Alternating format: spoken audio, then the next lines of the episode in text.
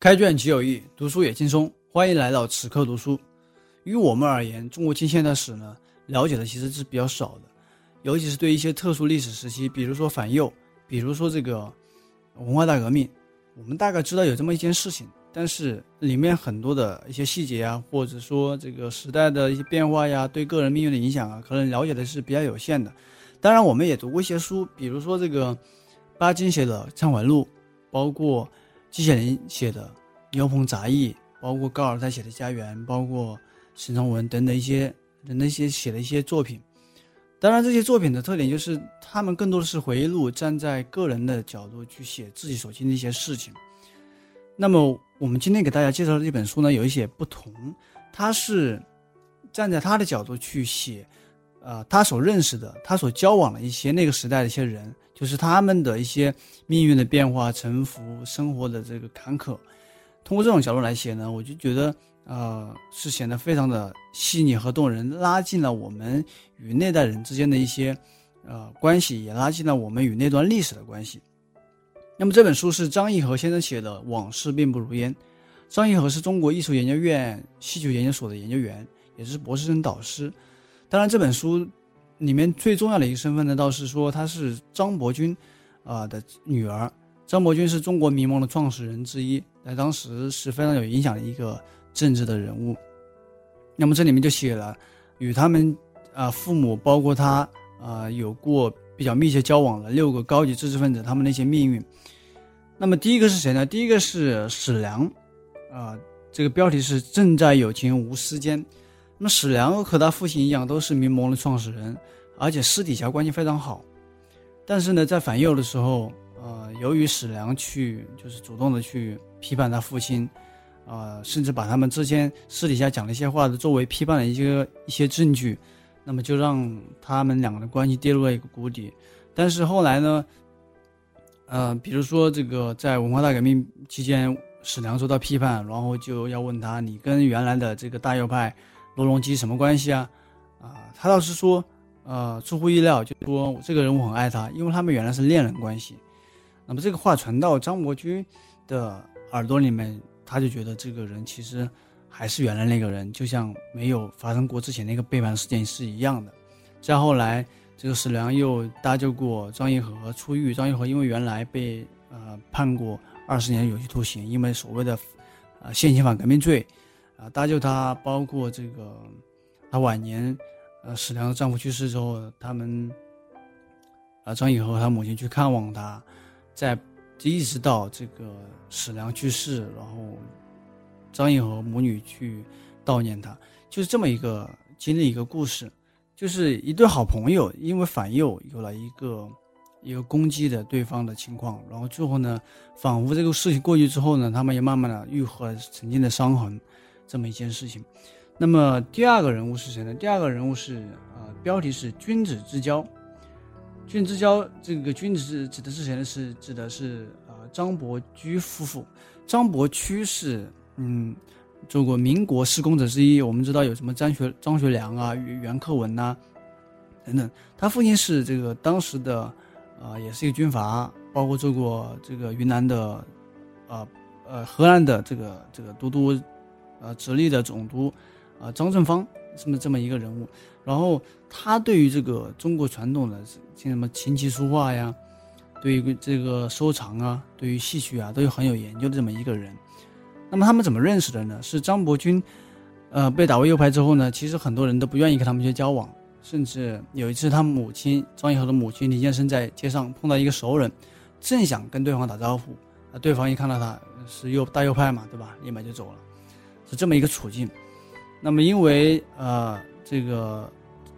张艺和的父亲要给张艺和找一位学画画的老师，然后就找了谁？找了潘树。潘树是张伯驹的这个这个夫人，然后他们就有了一个正式的交集。呃，当然，其实里面最让我动人的就是什么呢？就是你比如说有个细节，就是呃，张伯钧去世之后，呃，这个真正第一个来悼念他，啊。来慰问这个张颖和母女的是，就是这个张伯驹夫妇，啊，可以想见他们之间的这些交往的话，真的是君子之交。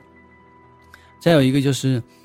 呃，这个里面写的是张伯驹他呃花费了自己很多的财力物力去收藏了很多这个古董字画，因为当时呃这个诗这个尤其是这个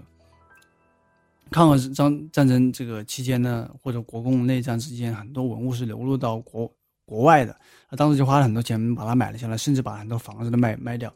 去买下来，他最后又把这些这些东西呢全部捐献给了国家。呃，但是没想到的是呢，他没有得到应有的尊重，甚至说他最后在医院里，因为跟其他病人同住一个房间，导致感染，啊，最后在医院死去，这么一个结局。当然，他们之间的一个交往呢，就像这个标题所说的，真的是君子之交，达到那种一个境界。那么最后一个人物是谁呢？最后一个人物，这个嗯，这个标题是写的是贵最后的贵族，是康同弼母女。康同弼是谁？康同弼是康有为的第二个女儿，也是里面最有才华的一个女儿，也是康有为最为喜爱的一个女儿。那么这里面写的就是他和他的女儿啊，康同弼和康同弼的女儿叫罗一凤。罗一凤呢，早年是燕京大学的高高材生，对吧？是司徒雷登的一个高足。那最后也在耶鲁大学留过学，在比如精通精通英文，然后对于呃这个。所谓的诗词歌赋都非常有研究，这么一个人，呃，为什么说他们是最后的贵族呢？其实，嗯，他们的相识也是在张伯钧被打为右派之后，那个那个时候大家对都对他们避之唯恐不及，那就不用说去主动结交了。那主动结交他的人，其中就包括康龙弼。那么康龙弼是因为非常佩服这个张伯钧这个这个这个人的为人和学识，然后就主动去。去认识他，然后他们就有了一个交集。那么这里面其实，嗯，让我印象非常深的是，啊，这个我们知道三年三年困难时期呢，其实这些人，呃的这些供应呢，各方面受到很大影响，而且由于当时又开始搞什么呃反右啊这些运动呢，啊，导致这些人也受到多多少少一些冲击。因为那算起来，其实康同弼也算是。那种经历过三朝时代的这么一些人物，属于遗老遗少这么一些人，所以当时也是不那么受待见的一群人。那么就这种情况之下呢，他他们在比如说他们早餐呃只能吃这个馒头的时候，只能吃馒头加上豆腐乳。啊，有一次这个罗一凤就让这个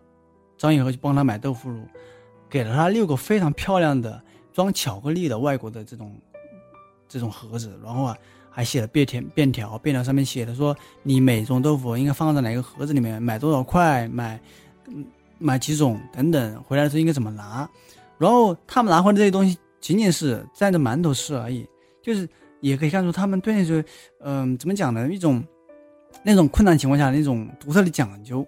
独特的讲究。然后，甚至他们在邀请别人吃西餐的时候呢，虽然物质非常匮乏，但是，呃，一直会做出一些非常啊传统的或者正宗的那种西餐。你比如说，呃，这种长桌子啊，呃，高脚杯呀，喝的酒啊等等这些，呃，倒不是说他们要去讲究，嗯，穷讲究，而是更多的是说，这些人为了维持自己的尊严，即使。啊，环境再怎么变化，他也要努力去维持一种这种做派，以及以，甚至可以说是他们以此能够，呃，去彰显自己的追求和气节，这么一些人。然后，当然，他被称为最后的贵族，重要最重要的原因倒不是这个，是因为在这个里面，他给了这个，呃，张伯钧啊，他们家有很多的帮助，尽管他被打右派之后。非常困难，但是他一方面在物质上去帮助他们，比如说他儿子从海外寄回来一些这个相应的这票据啊，都会给给他们用，然后也会在精神上鼓励他们。这么一个时候，就所以说说他是最后的贵族，呃，真的是能够体现出这么一点。当然，这本书我读完之后呢，有很多的感触，就是对那个时代的历史人物有了一个更加细致的认识。更重要的是，这本书。它以它的文笔非常写的非常好，就是用用用情非常的丰富，